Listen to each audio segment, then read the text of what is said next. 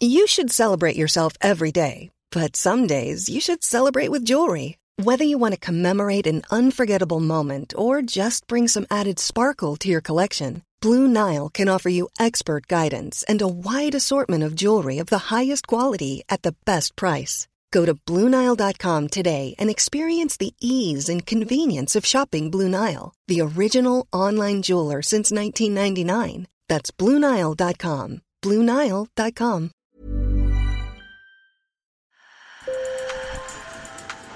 Bonjour. Hello. Hola. Marhaba bikoum. Sur le fil, Le podcast d'actu de l'AFP. des nouvelles choisies pour vous sur notre fil info.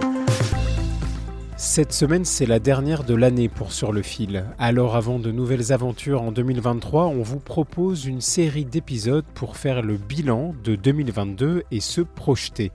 Aujourd'hui, on s'intéresse aux mots qui ont fait l'actualité en 2022. Chères auditrices, chers auditeurs, vous avez partagé avec nous les mots qui vous ont le plus marqué cette année. Ces mots MOTS sont aussi parfois des mots MAUX. Allô, bonjour sur le fil. Alors je dois vous dire que j'ai pas mal hésité entre le mot guerre et le mot climat. pénurie, inégalité, boycott, corruption, élection et climat. Bonjour l'équipe de Sur le fil.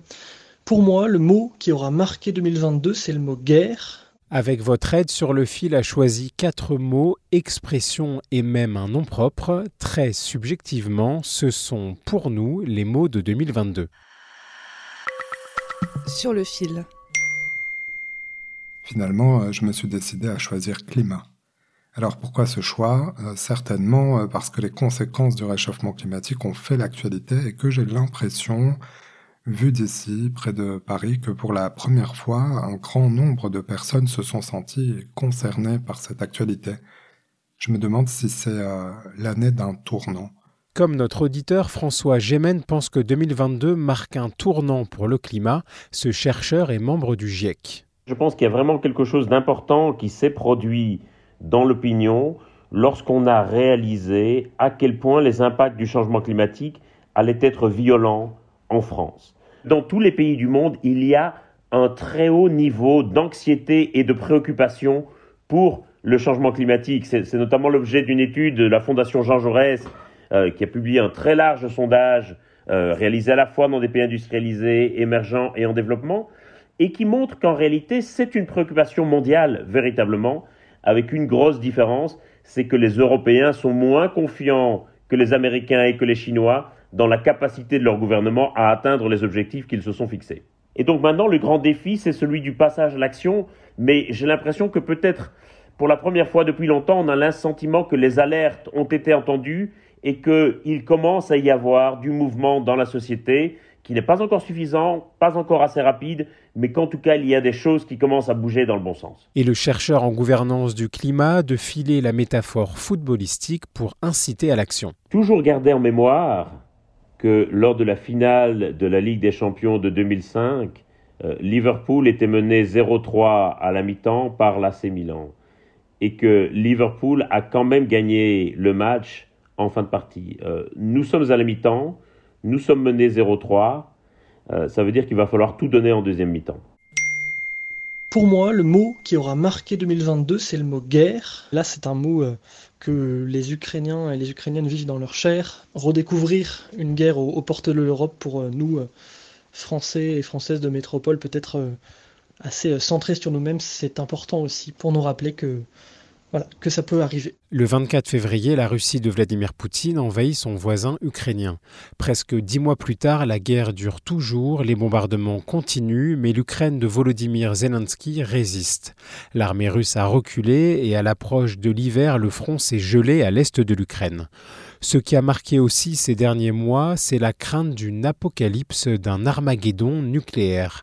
Mon collègue Didier Loras, qui travaille sur les questions de défense à l'AFP, a répondu à mes questions. Didier, pourquoi a-t-on parlé autant d'apocalypse nucléaire en cette année 2022 D'abord parce que Vladimir Poutine a remis le dossier sur la table euh, trois jours ou quatre jours après le début de son offensive en Ukraine. Voyant sans doute déjà que les opérations ne se passaient pas exactement comme il l'entendait, il a évoqué le fait que la Russie était, comme on dit, une puissance dotée. Donc il a souligné le fait que c'était une arme dans son arsenal, tout simplement. Et comment les Occidentaux réagissent? Bah très mal. Euh, l'arme nucléaire, c'est quand même un tabou depuis euh, Hiroshima et Nagasaki. C'est justement parce qu'on la possède qu'on dissuade les autres de l'utiliser. Donc le fait d'en reparler de cette façon-là, euh, alors même que l'existence de la Russie n'est absolument pas mise en danger, a tout d'un coup remis sur la table quelque chose de, tout à fait effrayant et, et qu'on n'avait pas vécu depuis très, très longtemps. Et puis de l'autre côté de la planète, le comportement de la Corée du Nord inquiète la communauté internationale. Le régime de Kim Jong-un multiplie les tirs de missiles et pourrait bientôt faire un nouvel essai nucléaire.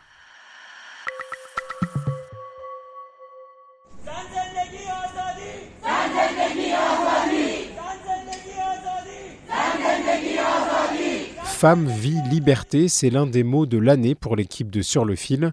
Cette expression est devenue le symbole du mouvement de contestation en Iran depuis bientôt trois mois. Ce slogan, euh, en fait, vient euh, du Kurdistan en Turquie euh, et c'est un slogan qui est souvent donné déjà par les femmes kurdes militantes proches du parti du euh, Kurdistan euh, en Turquie. Azadeh Kian est sociologue. Selon cette spécialiste de l'Iran, le slogan Femme, vie, liberté a été repris au Kurdistan iranien après la mort de Massa Amini. La police des mœurs avait arrêté cette jeune femme pour non-respect du code vestimentaire strict qui impose notamment aux femmes de porter le voile en public. pour la première fois, ce slogan a été largement chanté par des personnes qui assistaient à son enterrement.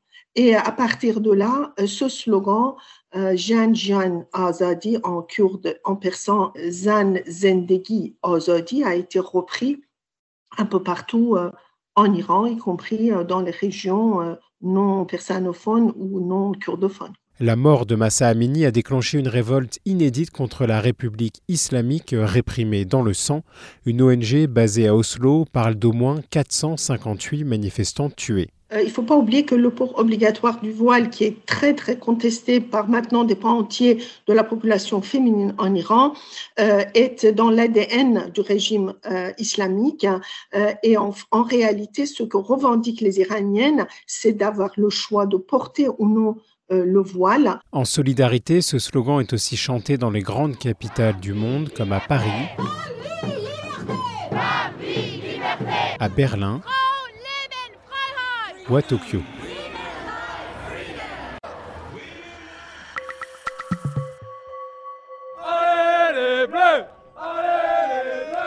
Pour Sur le fil, le dernier mot de l'année 2022, c'est un nom propre, celui de Kylian Mbappé. La pointe de vitesse du numéro 10 français et ses buts, déjà 5 dans cette Coupe du Monde, impressionnent la planète foot. Alors Kylian Mbappé entrera vraiment dans la légende dimanche si les Français sont de nouveau... Sur le fil revient demain. Je m'appelle Antoine Boyer. Merci pour votre fidélité et bonne journée.